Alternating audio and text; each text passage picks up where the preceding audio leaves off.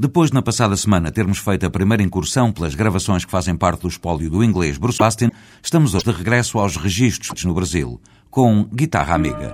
Ouçamos então um pouco deste fado, cantado por José Lemos, antes de passarmos à análise de Carlos do Carmo. Minha guitarra comigo chora baixinho, o meu embora deixou-me triste sozinho. O José Lemos gravou aqui a guitarra amiga em 1935.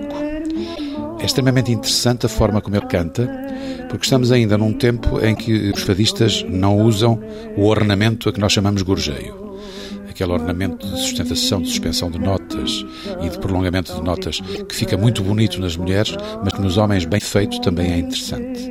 Um pouco mais delicado, tem que ser mais breve. E ele resolve como um cancionetista a maior parte destas situações.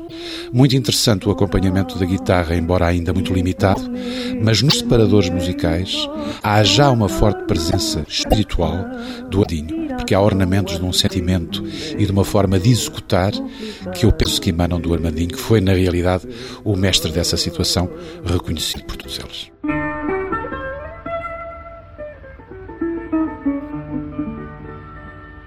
Guitarra amiga, se tua vida chorar, chora com ela o seu fado, pra sua dor suavizar.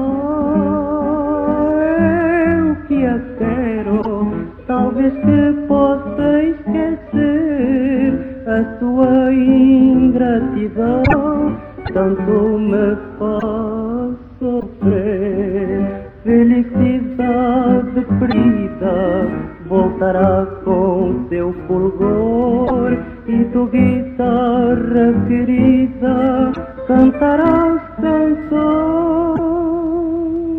de amor e por esta vida fora iremos sem mais cuidado. Ela e tu guitarra a cumprir o nosso fado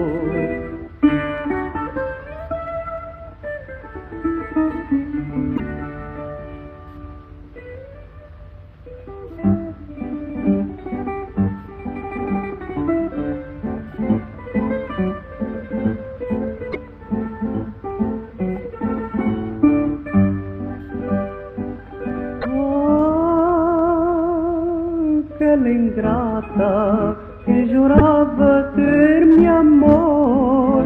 Era falsa, era fingida, deixou-me então